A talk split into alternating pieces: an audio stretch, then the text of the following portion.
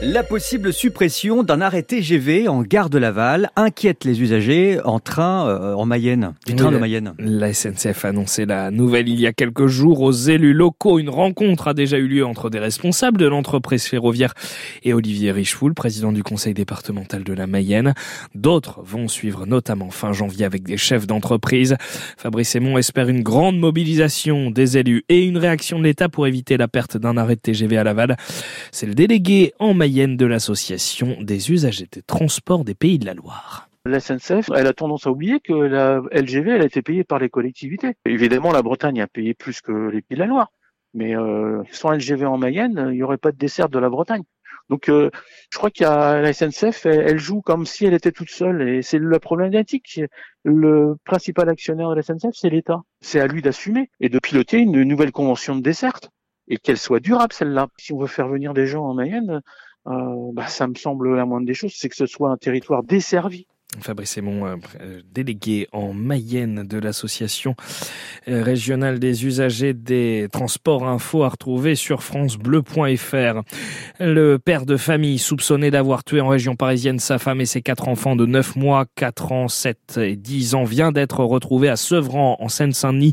Les dépouilles ont été découvertes dans un appartement de Meaux hier soir. Une enquête pour homicide volontaire a été ouverte. Des précisions doivent être apportées dans deux heures par le procureur de mots. Une cinquantaine de personnalités du monde de la culture vient à la ressource, à la escousse de eh bien, Gérard Depardieu. Dans une tribune publiée hier soir sur le site du Figaro, ils défendent l'image de l'acteur mis en examen pour viol et visé par plusieurs plaintes pour agression sexuelle.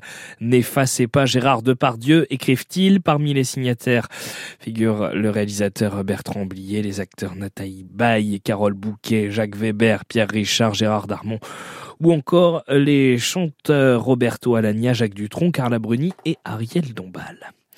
L'avion immobilisé pendant cinq jours dans la Marne est bien arrivé à Bombay en Inde hier soir avec 276 passagers indiens à son bord. Deux voyageurs soupçonnés d'être des passeurs sont sortis de garde à vue libre.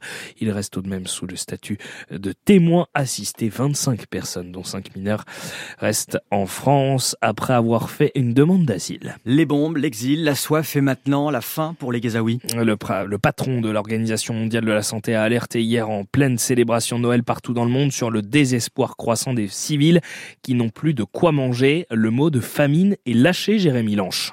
Il y a quelques jours, une nouvelle équipe de l'OMS a pu atteindre le nord de Gaza pour ravitailler en essence le grand hôpital Al-Shifa, aujourd'hui quasiment à l'arrêt. 50 000 déplacés s'y entassent dans le dénuement le plus total. Dans une vidéo publiée sur X, Sean Casey de l'OMS décrit la situation sur place. Tous ceux que nous rencontrons ont faim. Il y a un risque de famine. Même ici à l'hôpital, il n'y a que du riz à manger et les gens ne mangent qu'une fois par jour. Quand nous sommes arrivés, on a eu un problème sur la route avec un camion qui transportait des vivres pour un hôpital. Les gens se sont servis tout simplement parce qu'il n'y a rien à manger. La quasi-totalité de la population de Gaza est en situation d'insécurité alimentaire aiguë. C'est la phase 3 d'une échelle de la faim qui compte 5 niveaux. Un million de personnes se trouvent dans la phase 4. 378 000 sont déjà dans la phase 5, l'équivalent de la famine. Il pourrait être un demi-million dans quelques semaines. Après des jours de tractation, le Conseil de sécurité de l'ONU a pourtant voté une résolution pour réclamer l'acheminement immédiat de l'aide humanitaire et à grande échelle à Gaza, sans que cela ne change quoi que ce soit pour le moment sur le terrain. Le Premier ministre israélien Benjamin Netanyahu a lui estimé hier que la paix ne sera obtenue que si Gaza est démilitarisé et déradicalisé. Il venait d'annoncer une intensification des combats contre le Hamas dans le territoire palestinien. C'est sans doute une bonne nouvelle pour nos tangos. Le chaudron de Geoffroy Guichard, sera moins bouillant le 13 janvier prochain lors du déplacement du Stade Lavallois à Saint-Etienne. Ce sera la reprise de la Ligue 2 après la trêve. Les supporters stéphanois qui ont leurs habitudes dans le COP Sud ne pourront pas assister au match. Décision de la Ligue de football professionnel après l'utilisation de fumigène lors d'une rencontre contre Guingamp le 5 décembre. En attendant ce match, il reste encore quelques jours de vacances au tango jusqu'à vendredi Un très très bon rendez-vous sur le halage dans ce beau département de la Mayenne. Ce sont les mots très sympas de Patrick Montel dans une vidéo sur Facebook. L'ancien commentateur de France Télévisions spécialisé dans l'athlétisme fait la promotion du prochain Ultra Trail La Mayenne.